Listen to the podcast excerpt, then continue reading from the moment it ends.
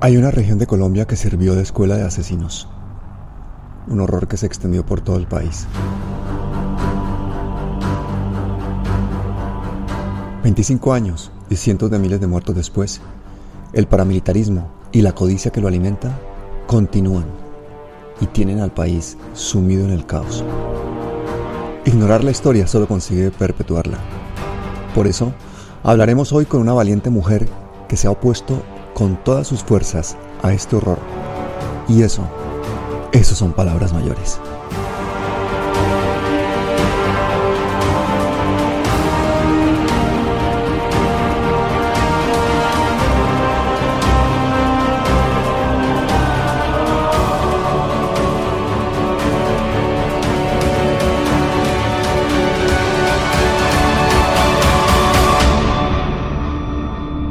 Gloria Cuartas, bienvenida. Pablo, eh, muchas gracias por permitirme eh, estar contigo y estar con toda la gente que tiene interés o quiere conocer más sobre Colombia. Para mí es un honor estar con alguien como tú, que es historia pura de Colombia y en vivo. Y para los que no te conozcan, yo quisiera hacer una pequeña reseña, porque Gloria Cuartas es un personaje realmente digno de mención. Deberíamos estar leyendo libros de historias en los que aparezca tu nombre, porque no solamente ha sido eh, importante, es, es, que ha sido definitiva para la resistencia, para la defensa de derechos humanos. Fuiste ex senadora de la República, naciste en Antioquia y desde muy joven has estado metida en temas sociales, muy influida por la teología de la liberación. Fuiste voluntaria de la Cruz Roja Colombiana y del Grupo de Derecho Internacional Humanitario, trabajaste en numerosos sitios de Colombia afectados por desastres naturales y a partir de 1992 empiezas a trabajar en empresas públicas de Medellín. Y allí es donde empiezas a conocer la región del Urabá. Entonces te hacen responsable del programa de viviendas para la región. Y en 1995 12 grupos políticos diferentes te postulan para ser alcalde de Apartado. Y efectivamente te posesionas como alcalde de Apartado el 30 de octubre de 1994. El mismo día en que Álvaro Uribe se posesiona como gobernador de Antioquia. Y aquí empieza, una historia paralela entre tú y Álvaro Uribe que yo creo que quiero que conozcamos. Tú te posesionas de tu cargo el primero de enero de 1995. Un año maldito para Colombia, porque fue el año de la toma del Palacio de Justicia y el año del desastre de, de Armero. ¿Cómo, ¿Cómo sucede ese año 1995, Gloria? En Colombia, a partir de 1990, se da toda una búsqueda que ya venía de negociación con algunos grupos guerrilleros y una que venía que es muy importante fue la Unión Patriótica que surge del proceso de conversaciones entre el gobierno Em, de Betancourt y las FARC. Mucha gente, ambientalistas, trabajadores culturales, jóvenes, estudiantes, eh, acudimos al llamado de hacer parte de una nueva posibilidad política en Colombia. Y en ese sentido, en el Urabá, que es la cintura, es como una cintura entre el Pacífico y el Atlántico, allí eh, la Unión Patriótica tenía alcaldías, habían concejales, había un poder político fuerte. La región del Urabá está localizada en un sitio privilegiado para Colombia y para América Latina. Une América del Norte, Centroamérica con Suramérica. Progresivamente en la historia, desde 1960 para acá, empezó a ser región de colonización. Llegó gente de toda Colombia y a esta tierra llegaron buscando trabajo, gente que huyó por la violencia.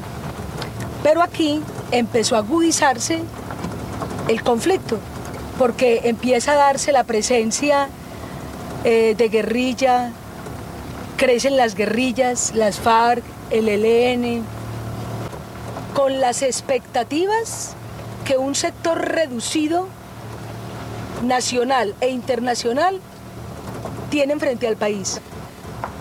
está el carbón, está el uranio, está el petróleo, está el banano que se exporta a Europa, a los Estados Unidos. Cuando a mí me llaman, que ya yo vivía en la región, me llaman a ser parte de ese acuerdo por la paz, yo tuve mucha ilusión. Pero ¿qué pasó? Ese acuerdo era un acuerdo de empresarios, políticos, organizaciones sociales, pero habían otros intereses por fuera que estaban pensando no en la paz, sino en cómo sacar a la Unión Patriótica del ejercicio político. ¿Por qué es tan importante el Urabá, Gloria? Desde mucho antes, hace por ahí unos 30, 40 años, ya se venía pensando en cómo desarrollar puertos. La región del Urabá es rica en carbón, en petróleo, en una diversidad y sobre todo el agua. Es eh, un lugar indispensable en la economía y en el nuevo negocio mundial del capital. Por eso esta región, por ejemplo, fue donde llegaron por primera vez los españoles a eh, Colombia o América y mm, en, una, en un lugar que se llama Santa María la Antigua del Darién. Y desde el punto de vista político o desde el punto de vista del conflicto, ¿por qué es importante? Es como una región que se llamó región refugio. Desde el asesinato de Jorge Eliezer Gaitán, mucha gente se fue a vivir al Urabá, porque es una región que acogió a personas de todo el país y eh, es una zona como es estratégica también para el ingreso de armas y la salida de droga. Pero también desde el punto de vista político-militar, una región que los grupos insurgentes tuvieron allí eh, mucha manera de crecer. La masacre que se conoce como las bananeras, mucha gente sale del Magdalena, se van para la región del Urabá, vienen también empresarios, eh, grandes empresas de palma, de banano, y en esta región tratan de imponer un nuevo modo de producción capitalista desde el campo. Eh, no le pagaban a los trabajadores justamente, eh, vivían en condiciones inhumanas, una violación y un dominio del cuerpo de las mujeres como eh, esclavas sexuales. Y en este contexto, las guerrillas tienen pues una acción política también tenían una acción militar, pero la acción política era para recoger todo ese malestar por la injusticia, el maltrato y cómo veían cada vez más que un capital que se manejaba desde Miami seguía teniendo como una esclavitud en la región del Urabá. Luego los días pasó de que mandaron una razón con los mismos campesinos de que todo el mundo se ocupáramos y que nos mataban. Una muchacha que viene a ser comadre de, este hermano mío, dijo que no salía, que se quedaba en la casa. Llegaron los paramilitares junto con el ejército y la mataron. Le dieron mano por el pelo, le sacaron para afuera, bueno, hicieron los prodios. Luego le quitaron el vestido que tenía y le pusieron un vestido glamourado y la presentaron al hospital como un guerrillero, una guerrillera. Y entonces en 1995 tú resultas alcaldesa de Apartado. Entonces te encuentras con que tienes que trabajar con un gobernador nuevo que se llama Álvaro Uribe. Cuéntanos un poquito de esa época, de esa relación y qué pasó con Álvaro Uribe. Álvaro Uribe es el representante de sectores eh, ganaderos, eh, terratenientes, y empresarios que ven en la región del Urabá eh, esa posibilidad de una inversión, pero no de una protección de la vida. no, de un desarrollo justo. Eh, en Colombia o en Urabá, exactamente, ha sido muy difícil probar que los empresarios ganaderos eh, tengan vínculos con militares o con grupos paramilitares o con comandantes paramilitares para que sean llamados a la G.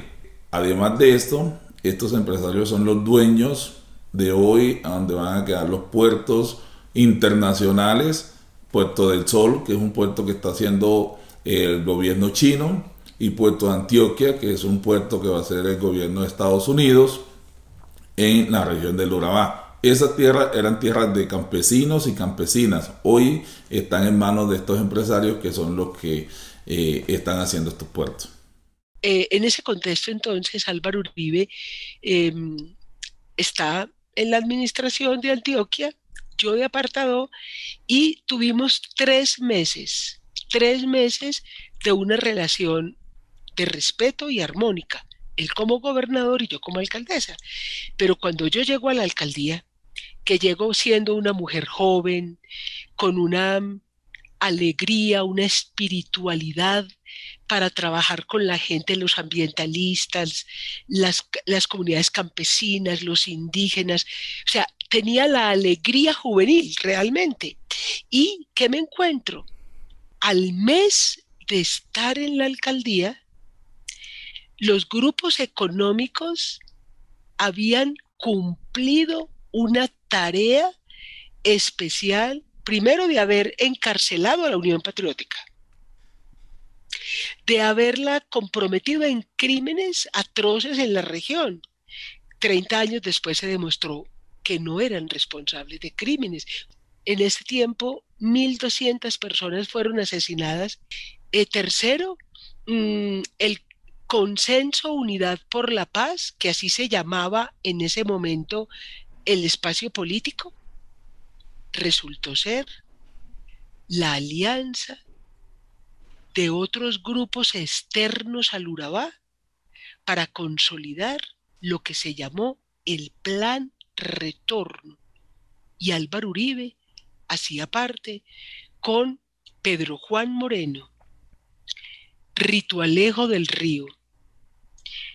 Ritualejo es un militar que hoy eh, ya 30 años después, está ante la Jurisdicción Especial de Paz. General Rito Alejo del Río, este fue condenado en 2012 a 26 años de prisión por su complicidad en los asesinatos cometidos por grupos paramilitares en Urabá, Chocuano, en 1997 cuando hacía parte de la Brigada 17. Del Río, junto al general en retiro Henry Torres Escalante, procesado por falsos positivos, y Jaime Uzcategui, condenado por la masacre de Mapiripán, se convierte en el tercer alto oficial en retiro en someterse a la justicia especial como consecuencia del proceso de paz con las FARC. El general del Río fue comandante de las brigadas 13 en Bogotá y 17 en Urabá y uno de los hombres más cercanos al expresidente Álvaro Uribe Vélez. Rito Alejo es de las, de las personas más importantes en ese país para el crecimiento de las autodefensas. Autorizó y, y sabía que nosotros patrullamos con sus tropas, patrullamos en Urabá, montamos operativos, que es lo que estamos hoy en día reconociendo de que irresponsablemente lo hacíamos sin verificar esas informaciones, sino que con el solo hecho de que la fuerza pública nos diera esa información, nosotros procedíamos y, y dábamos muerte a esas personas. Víctimas que pese a las denuncias no fueron escuchadas y vieron cómo el general del Río, antes de ser investigado, recibía el apoyo del expresidente Álvaro Uribe Vélez cuando era gobernador de Antioquia. Este era el soldado profesional Osvaldo Giraldo Yepes, la primera persona que declaró ante la justicia contra el general Rito Alejo del Río. El soldado Giraldo quedó en libertad en el año 2003 y poco tiempo después fue asesinado por sicarios en Yarumal, Antioquia. Otros dos posibles testigos contra el general del Río murieron trágicamente. Álvaro Uribe Pedro Juan Moreno, Ritualejo del Río, empresarios bananeros, fueron consolidando con otro personaje que fue muy nombrado, Carlos Castaño, y grupos de paramilitares. Y vamos a hacer un solo ejército, muchachos. Las autodefensas desde el Putumayo hasta la Guajira. Desde Tumaco, las autodefensas hasta la Arauca hoy, bajo una sola bandera. Las autodefensas unidas de Colombia por Colombia.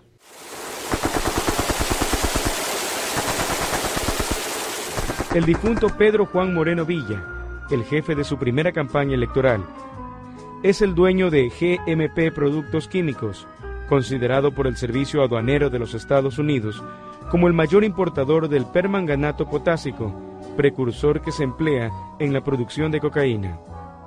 El expresidente y actual senador Álvaro Uribe Vélez habría ordenado la muerte de uno de sus hombres más cercanos, el industrial paisa Pedro Juan Moreno, quien el 24 de febrero de 2006 murió luego de que el helicóptero en el que se desplazaba hacia el Urabá perdiera el control.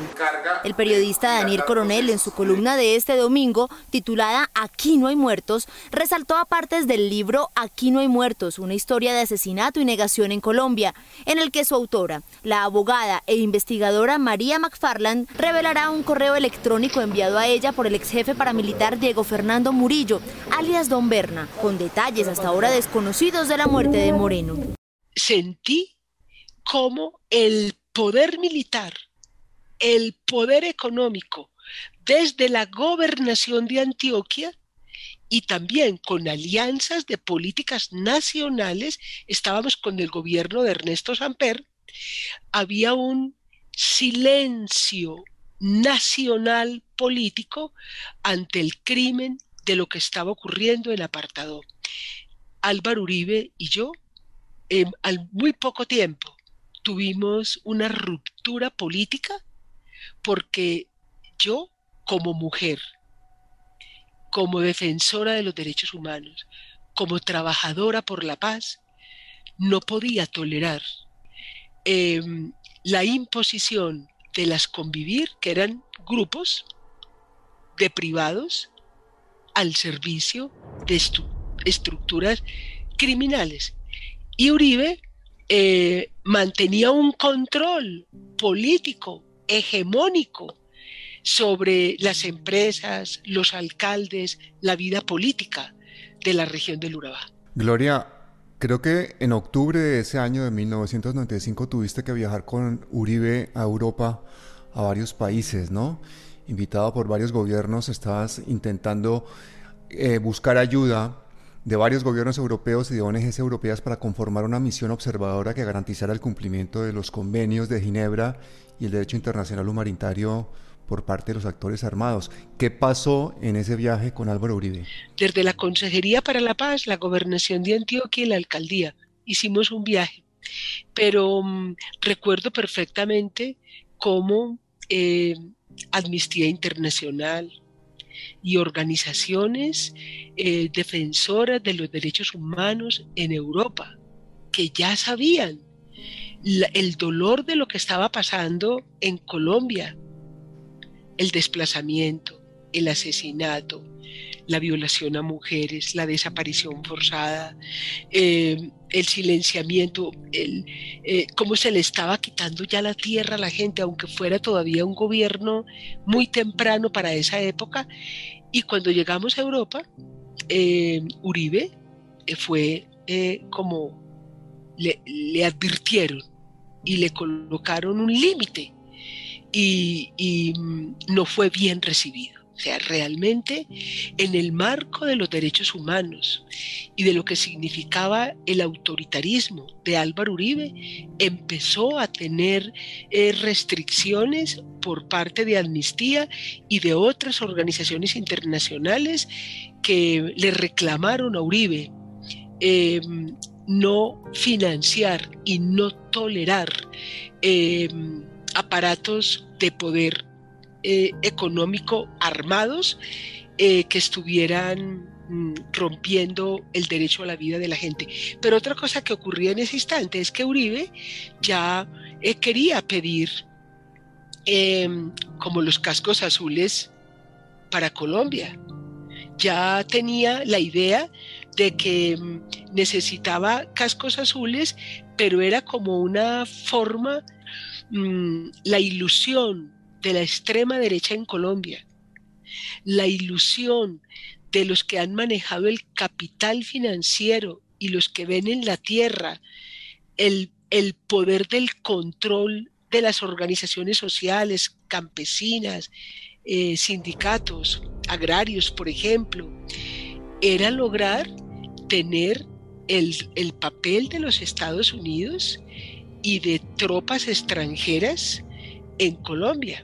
Mm, nosotros nos opusimos y nos opusimos a, pesar de que estábamos asistiendo a, una situación alarmante de muerte, nos opusimos a eh, tropas extranjeras en Colombia y Uribe era un mm, gran eh, emisario de tener intervención en Colombia extranjera. Y esa visita a Europa logró que la cooperación internacional hiciera proyectos sociales en el, en el Urabá, pero sin embargo, ningún gobierno ni organización europea vio posible realizar una veeduría. ¿Por qué? En muchas partes de Europa se sintieron conmovidos con lo que estaba ocurriendo y mucha gente joven dijo, yo quiero irme de acompañante, apoyar sin armas. Quiero que mi, mi compromiso por cuidar la vida, los animales, las personas, el valor de la vida, yo me quiero sumar a un movimiento mundial para cuidar la vida y llegar a un apartado.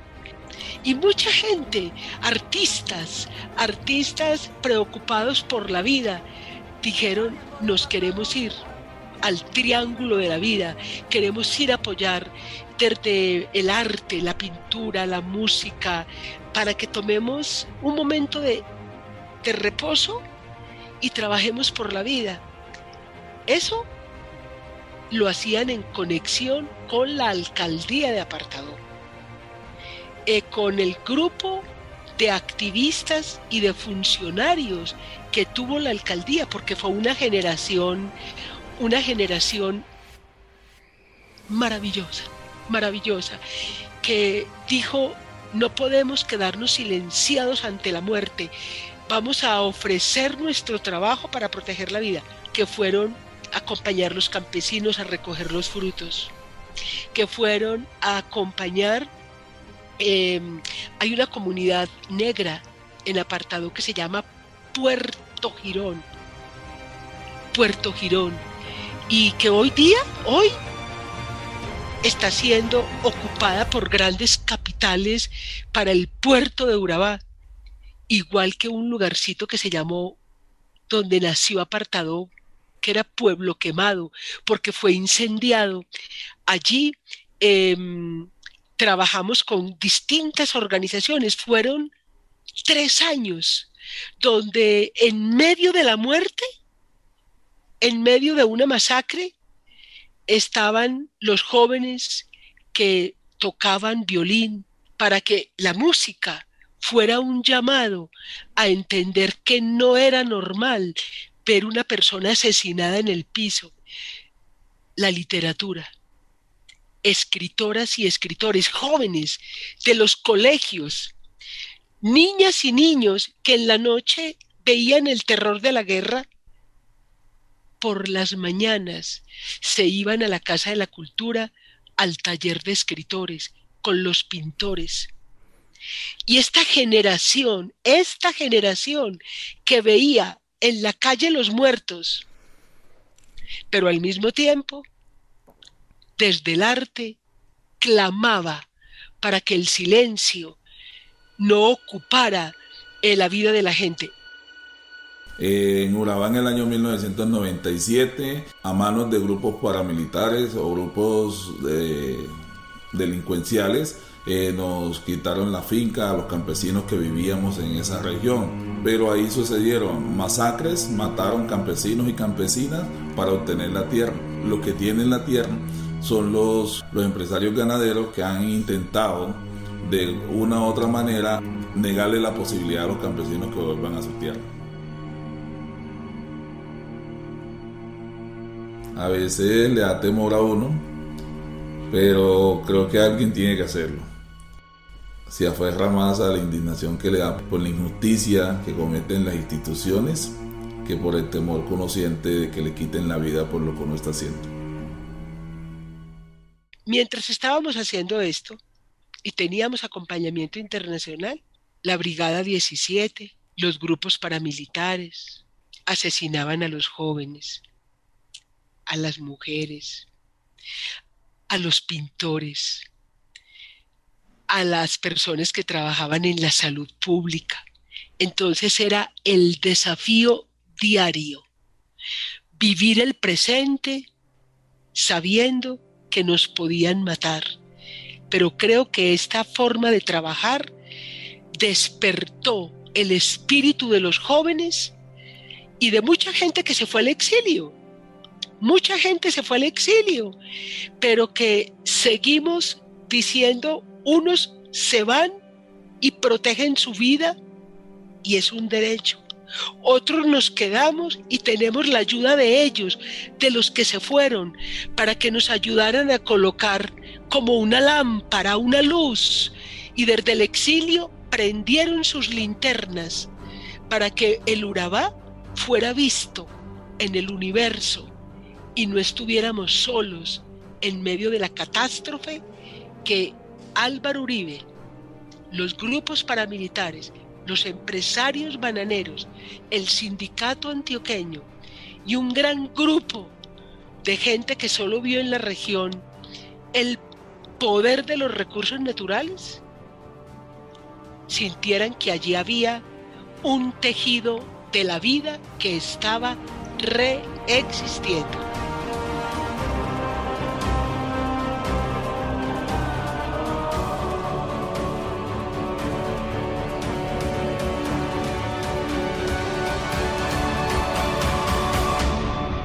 Me puedo imaginar lo difícil que tiene que haber sido esa gestión tuya al frente de la alcaldía de Apartado, pero a nivel internacional eres recordada porque durante todos esos años viviste haciendo continuas denuncias de los ataques a la población civil por parte de los actores del conflicto. Eso te hizo objeto de múltiples amenazas de muerte por parte de las FARC y de los grupos paramilitares. Creo que más de 17 funcionarios de tu alcaldía fueron asesinados en esos años, ¿no? Es tan impresionante la pregunta, ¿se puede construir democracia en medio de la guerra? ¿Qué hay ahí? ¿Qué hay en medio de la amenaza? ¿Qué hay detrás de la sangre? ¿Qué hay detrás del desplazamiento? Y por eso, cuando mis compañeros de trabajo fueron asesinados, 17, pero también delante de mí, y quiero contarte eso en este momento, me amenazaron a través de figuras muy, muy fuertes. Se reunían Álvaro Uribe, el general Ritualejo y Monseñor Isaías y me decían, por favor, váyase al exilio. Ya le tenemos eh, el tiquete, ya tenemos dónde puede usted llegar.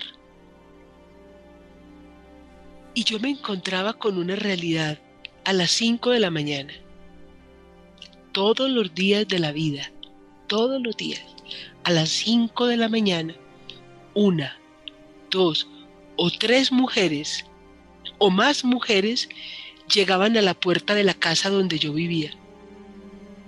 Yo no tuve escoltas, no tuve aparatos militares frente a mi casa, no tuve escoltas en la alcaldía, no tuve carros blindados, porque era un símbolo. Si queríamos trabajar en un acuerdo por la paz, ¿por qué teníamos que estar armados? Y era como hacer una, desde las mujeres, otra práctica del ejercicio político, no tener armas para no crear más armas. Y abrí todo, abrí la alcaldía, el carro ya no era blindado, hablaba por la radio comunitaria porque no teníamos las posibilidades de esta época. En esa época, Pablo, no había internet, no había la posibilidad de, de lo que estamos haciendo ahora para que la juventud conozca el pasado de un pueblo que se llama Apartadó, que los niños lo llamaron el pueblo del sol. Así lo llamaban los niños, el pueblo del sol. Y nos encontrábamos entonces que a las cinco las mujeres me esperaban en la puerta y me decían, alcaldesa, yo sé dónde está mi hijo amarrado. Vamos a buscarlo. un día iba por el camino para arriba, para la casa, entonces lo cogieron los soldados para en el camino y lo, amarraron en un palo de cacao y antes venían otros trabajadores y también los cogieron ahí. Y antes los mataron ahí en la cautera y nosotros vimos los tiros de la casa y cuando subió el hermano de él dijo que lo habían matado. Y entonces nosotros nos vinimos a buscarlo y entonces ya allá un poco de muerto ahí en el camino y él estaba para allá y el helicóptero ya lo había llevado a él. Entonces nosotros nos vinimos para acá para el hospital a buscarlo y ahí, ahí lo encontramos y entonces lo subieron para, para arriba. Pero las mujeres, así, desde las 5 de la mañana ya hacía calor en apartado y nos montábamos en el carro que ellas llevaran, nos íbamos a buscar su hijo que estaba amarrado. A veces teníamos suerte y llegábamos y podíamos salvar una vida, pero la mayor parte de las veces iba con las mujeres a recoger los cuerpos a las fincas bananeras, a la ronda de los ríos o en el camino que une apartado con el mar, el camino que une apartado con Turbo, pero iba primero con las mujeres. Por eso, cuando me empezaron a amenazar y cerca de mí se dieron atentados y perdí eh, un oído, tengo un problema auditivo en uno de mis oídos y a veces por eso hablo más fuerte. Eh, cuando me empezaron a decir, váyase, no sé qué de aquí, la van a matar. ¿Qué pasará con los niños durante 10 años? Los niños que vieron amarrar a sus padres, que les vieron cortar el cuello, que les vieron a ellos sacar a su mamá de su casa y meterla en un caño y asesinarla. Esos niños aparentemente vuelven a reírse, pero tienen una frustración y tienen una, una deuda que tarde o temprano se la cobrarán al Estado. Un poco de cosas de un señor, dijo que la alcaldesa le estaba dando plata a los guerrilleros y sale mi papá y al papá le dio una rabia y le dijo, ¿sabe qué? alcaldesa no estaba haciendo una, usted tal vez que, que mantiene por allá eh, bazuqueando y todo eso, por allá marihuana, metiéndose con los maes ahí. Pero yo creo que lo importante no es que ni los niños ni los papás se pongan como en esa pelea. Yo ah, creo, que, yo, creo que, yo creo que todos aprendimos mucho aquí, ¿cierto? Entonces, si la gente habla, si la gente eh, dice opiniones, yo creo que lo más importante es aprender a oír. Los niños siguen hablando de la guerra, los niños siguen planteándose lo que ellos vieron.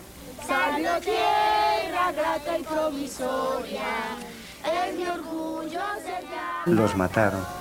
Ahí, murieron la señora, murió el señor y como dos hijos. yo miraba a las mujeres que iban a buscar a sus esposos, a sus compañeros, a sus hijas, a sus hijos. Y yo me dije, de apartado no me voy. Así hayan todas las amenazas. Y esto llevó a que como yo ya no le tenía como miedo a la amenaza, Miedo en términos porque uno siempre tiene miedo, pero ya no le tenía el miedo político que ellos querían que yo tuviera para que me fuera. Entonces empezaron a matar la gente más cercana a mí. Pablo, yo escondí a las personas que más amé de mi familia. Y siempre estuve sola en apartado, sola físicamente, pero nunca sola desde el corazón y desde la espiritualidad, porque yo sabía, yo decidí no tener hijos, vivir una vida distinta como mujer, tener otra forma de ver la vida, de amar otras posibilidades, de crear comunidades afectivas, porque en una zona de guerra, perseguir a tus seres queridos, un hijo, un familiar, se convierte en la mejor manera de que tú abandones tus luchas. Por eso el día que le quitaron la cabeza a César Augusto, un niño de 12 años, frente a mí, y me tiran esa cabeza del niño y yo estaba en una escuela, la escuela La Cadena.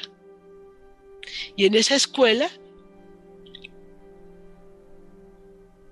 recuerdan, hoy yo miro las imágenes de los niños, porque afortunadamente hubo periodistas, hubo gente que documentó aquella época y veo los niños como decían y venían a matar a Gloria Cuartas.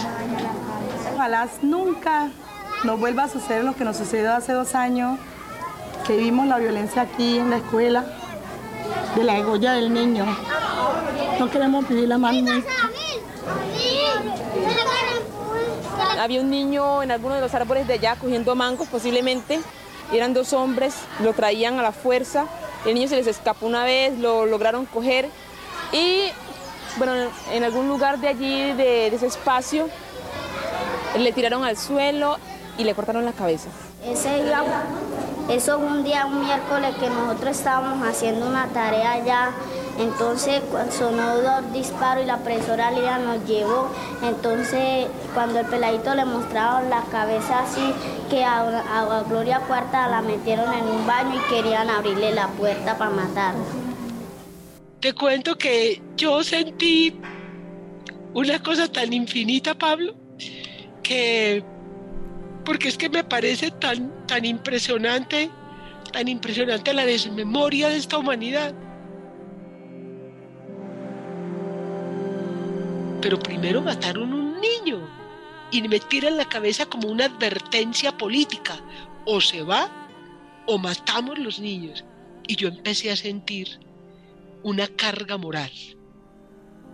Me quedo, los matan. Me voy, los matan.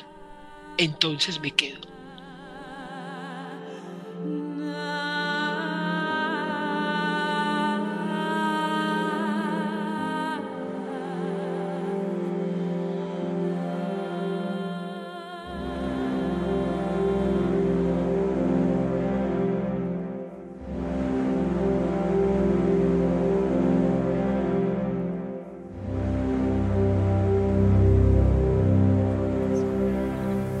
Niña de 12 años me decía, no se preocupe, que nosotros, los niños, no la vamos a dejar matar. Eso para mí fue muy revelador y fue un desafío, no desde las armas, fue un desafío desde el espíritu de los niños, desde creer que podíamos en este municipio decirle a las instituciones del Estado que teníamos que unirnos para que ni la guerrilla ni los paramilitares volvieran a cometer un acto atroz, como era quitarle la cabeza, la vida, a un niño, y era afectar la vida de todos los niños en el país. Pero las amenazas no solamente fueron amenazas de que vete del pueblo o matar a mis compañeros.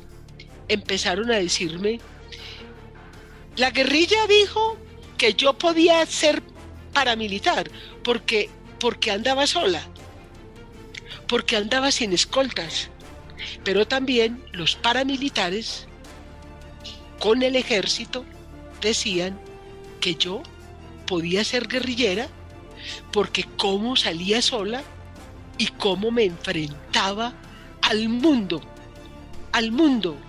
Grité, lloré. Los periódicos de muchas partes del mundo y de Colombia registraron la época 1995-1997, donde una mujer sin armas, con otra forma de hacer la política, le dijo al mundo que no podía ser inmoral. Le dijo a Colombia que no podía ser inmoral. No podíamos hablar de democracia cuando estaban asesinando a un pueblo para poder tener un control económico de su región. Hubieron zonas que no hubo ni siquiera un combate con la guerrilla, llegaron los paramilitares con listados en mano, ¿cierto?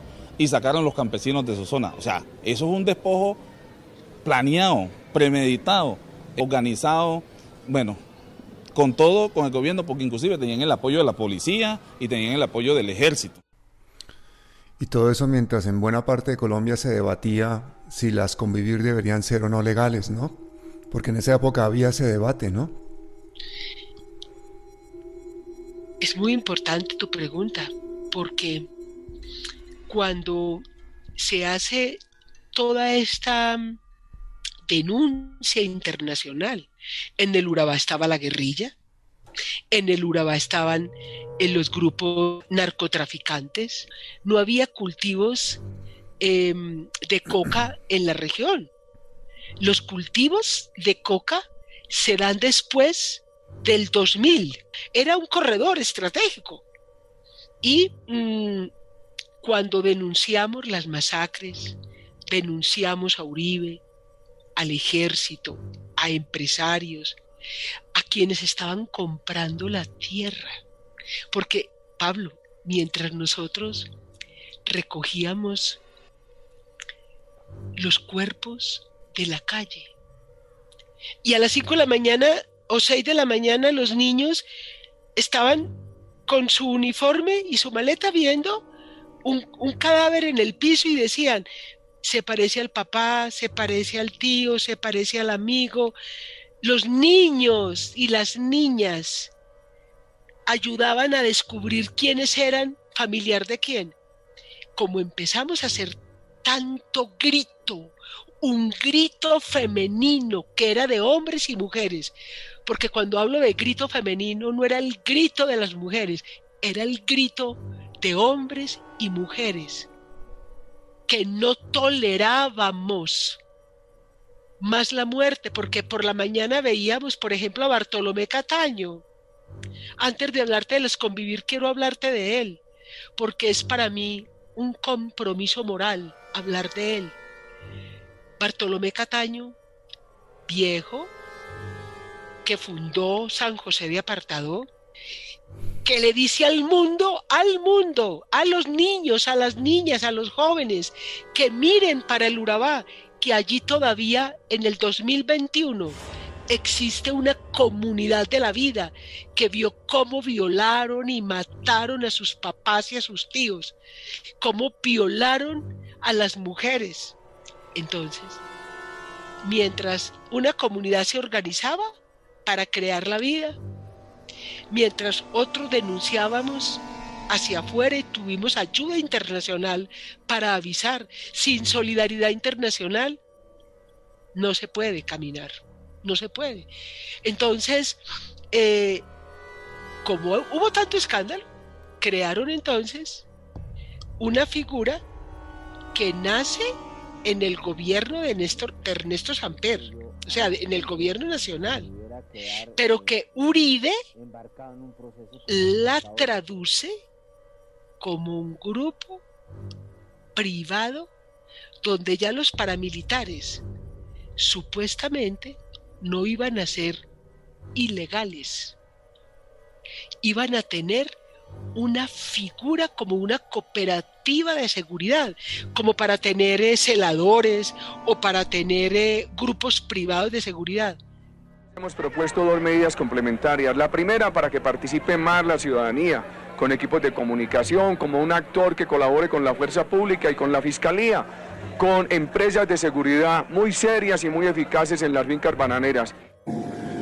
Uribe es una persona de un carácter muy fuerte y yo detecté inmediatamente que él no iba a decirme ningún secreto. Él no tenía eh, ningún interés en ser honesto ni conmigo ni, con otras personas. Ese es algo de Vélez, es así. Uh, le pregunté sobre las convivir. Dijo, no, que eso una cosa muy sana. Le dije, mire, a mí me suena eso. No estoy de acuerdo, con todo respeto. ¿Cómo es posible? Esto se puede traspasar. No es que estos no son armados, es que van por los bosques y si ven a un extranjero, entonces lo reportan. A otro perro con ese cuento. Eh, El abogado Kovalik dice que 12 días después de este encuentro, Esteban declaró objetivo militar a los sindicalistas de Barranca Bermeja. Cuando el DAN lo capturó, 11 meses después de la reunión con Uribe, identificó al comandante Esteban como el responsable de 80 muertes en la región. Y Ritualejo del Río, la Brigada 17. Pedro Juan Moreno, desde la gobernación de Antioquia, con el respaldo del capital nacional e internacional, porque había una multinacional que se llama Chiquita Brands. Creo que en el 97 que se hicieron las convivir en Urabá, donde ya se legalizó ese pago de las banderas hacia, la, hacia, hacia las autodefensas y pagaron hasta el día que nos desmovilizamos. O sea, todas las banderas pagaron. Urabá ha sido una tierra de conflicto. Hay un general de la República detenido, Ritualejo, y condenado a 40 años por sus hechos en la región de Urabá. Hay una multinacional Chiquita Brand que fue condenada en Estados Unidos y hoy paga una multa de 25 millones de dólares al gobierno norteamericano por su financiación a los grupos paramilitares.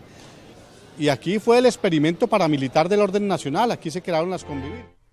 Creo yo que las convivir fueron un aparato para legalizar los grupos paramilitares que unos siguieron como paramilitares y los otros asumieron vida legal y la Corte Constitucional en Colombia, eh, Amnistía, Human Rights, muchas organizaciones internacionales advirtieron el peligro de que en Colombia los paramilitares les dieran una figura jurídica, porque el paramilitarismo no es un grupo aparte.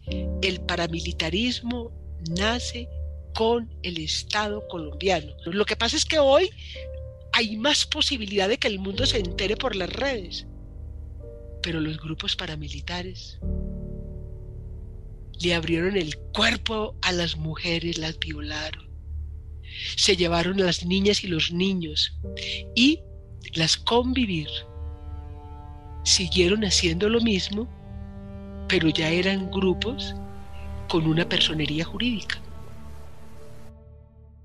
Gracias al apoyo del gobierno departamental, Antioquia es la región que tiene el mayor asentamiento de convivires con calidad en el país. Hoy son más de 70 asociaciones con 15.000 personas vinculadas. Para este año existe la esperanza de tener a 60.000 hombres asociados apostándole a la paz. Las convivir facilitan la integración de la ciudadanía con la fuerza pública, con la fiscalía. Nosotros nos opusimos y Uribe tuvo conmigo ese fuerte en control.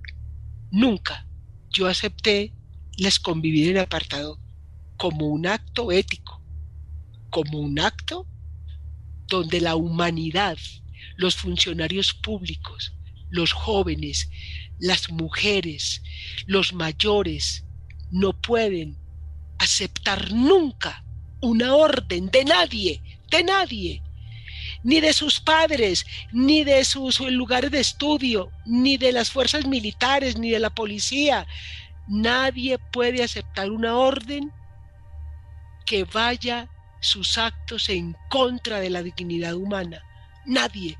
Y por eso es que Uribe, su gran crimen, es que él utilizó la institucionalidad colombiana para legitimar el crimen, pero él aparece sin pruebas, porque el arte, el arte del crimen en Colombia es que los que han ejercido el poder político han tenido la posibilidad de borrar la prueba. Por eso, este, esta conversación contigo, Pablo, hablarle a los jóvenes, a las niñas, a los niños, a las madres, a los padres que están en el exilio, a la nueva generación en el mundo de gente joven que quiere decir, oiga, ¿qué nos está pasando hoy? En esta época de pandemias, de toques de queda, de, de encerramientos, es la pregunta ¿Qué tenemos que hacer desde nuestras posibilidades para no dejar que nos impidan el derecho a sentir, a ser solidarios y a plantearnos qué tenemos que hacer para que otros no se queden solos en medio del sufrimiento. Como la juventud siempre, siempre los jóvenes, siempre, en todas las épocas, siempre. Nosotros fuimos jóvenes y animamos la vida. Yo le estoy hablando contigo, Pablo, a la generación de hoy. Que no nos dejen solos, ni a los mayores, ni a la generación que viene. Gloria Cuartas, de personas buenas y valientes como tú aprendemos que, en nuestra cabeza está el mundo en el que vivimos, pero también el mundo en el, que, en el que queremos vivir. Igual que nos inventamos la guerra, nos podemos inventar la paz. Personas como tú nos enseñas que si no conseguimos la paz, lo que le vamos a heredar a nuestros hijos es la venganza. La venganza no es una no es otra cosa que una cadena que eterniza el odio, que primero lo convierte en consigna, luego en derecho, luego en cultura. Cultura de guerra, que es una guerra en la que se enriquecen los señores feudales colombianos y los pobres se, se matan unos con otros. Pero te quiero decir, Colombia ha vivido en una democracia de nombre, pero en una dictadura militar. Hay negociaciones de grupos de familias que han sostenido el poder económico y el poder político, que han ganado con la guerra, que han ganado tierra, que han ganado prestigio, que han ganado poder, porque la guerra, la guerra ordenó los lugares para el capital es muy importante entender que Uribe fue, hizo de Urabá el laboratorio de la seguridad democrática.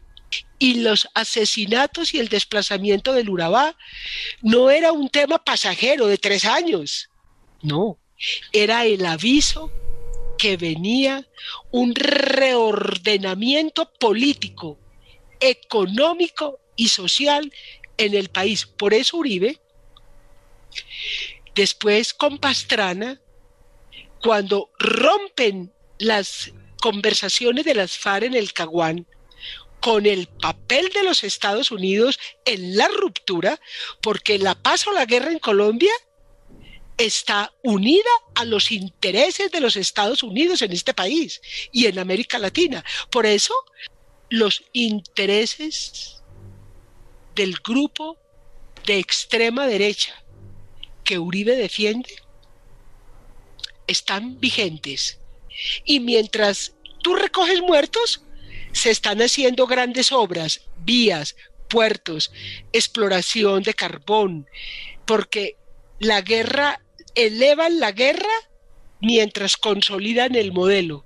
Lo más grave es que Fiscalía, Procuraduría, el DAS, entidades de control, los que tenían que manejar las, eh, las, notarías que manejaban todo el proceso de titulación de tierra. Cuando violaban a una niña, le decían al papá, tienes que vender la tierra. O mataban a un hijo, o mataban a una mujer, entonces presionaban. Esa imagen, no puedo respirar, es la imagen de hoy. La imagen que nos ocurrió a nosotros cuando obligaron a la gente las instituciones del Estado, instituciones del Estado. Porque el paramilitarismo no solo es gente armada, el paramilitarismo es funcionarios públicos, que se dejan comprar para quitarle la tierra a los campesinos y cambian los títulos de propiedad. ¿Cómo tenemos funcionarios públicos que tengan tanto miedo de perder su trabajo, tanto miedo, que prefieran pararse sobre los ciudadanos, humillarlos, desprotegerlos, pero no perder el trabajo? Esa es la cultura mafiosa, la cultura paramilitar que existe hoy en Colombia. Por eso el acuerdo de paz es difícil que se cumpla, porque todavía tenemos dentro del ser humano la imposición de las prácticas del terror de Estado. Este reconocimiento es para todos mis compañeros que han muerto en la lucha por recuperar sus predios. Este reconocimiento se le debe a todos los campesinos que hemos luchado incansablemente por defender el territorio y por defender nuestros derechos. Hoy en Colombia, ser líder social es un delito. Ser líder social para nosotros en Colombia nos asesinan. Tengo que decirlo, llevamos 21 compañeros asesinados por defender nuestra causa. Y hoy lo que exigimos es justicia y no repetición. Pero también tenemos otro grupo grande de hombres y mujeres en Colombia que no permitimos que nuestros cuerpos, ni nuestras mentes, ni nuestros proyectos de vida fueran ocupados por la estructura hegemónica paramilitar que se impone en este país para que solamente exista una sola forma de pensar, una sola forma de producir y una sola forma de creer. Hacemos parte, muchos hombres y muchas mujeres, de una Colombia que sigue rebelde, rebelde éticamente, rebelde moralmente, rebelde desde el arte, rebelde desde la música, rebelde desde la poesía, indígenas, comunidades afro, campesinas, sindicatos, tenemos que seguir luchando para que la comunidad internacional, los jóvenes que nacieron en otras partes del mundo, que un día quieren venir a Colombia y que dicen, viva Uribe, podemos volver a Colombia, hay paz. Yo le digo a la gente que piensa eso, que mire mis ojos, que mire mi corazón y que a través de ellos descubra miles y miles de mujeres y miles y miles de hombres, niñas, niños, viejos, viejas, que estamos en la orfandad en este país, reclamando el derecho a la memoria, el derecho a la justicia y el derecho a la reparación. La mejor reparación que el mundo nos puede hacer hoy es que por lo menos le hagamos una sanción moral y ética al, a Uribe, al uribismo y a la extrema derecha en el mundo entero como responsables de crímenes de lesa humanidad. Gloria Cuartas, en el 2022 tenemos una oportunidad para que la democracia se encargue de cambiar los mandos del país. Y yo quiero agradecerte el haber sobrevivido a todos estos horrores, el haber sobrevivido no solo físicamente, sino el haber crecido espiritualmente y moralmente. Eres una luz y eres una parte de la historia de Colombia que tenemos que contar. Yo espero que esta entrevista la vean millones de personas porque la historia que les han contado es diferente. Quiero agradecerte toda esta generosidad, toda esta valentía, todos estos años de lucha, en nombre de todas las personas que te están empezando a conocer gracias a estos medios alternativos. Y que no podemos dejarnos eliminar. Tenemos que estar en unidad. Gracias Pablo a ti por tener este canal para que la memoria, los rostros de hombres y mujeres que ya estamos envejecidos, pero que miramos para atrás y miramos para adelante con la fortaleza intacta. Cuídate mucho. Hasta siempre. Un abrazo.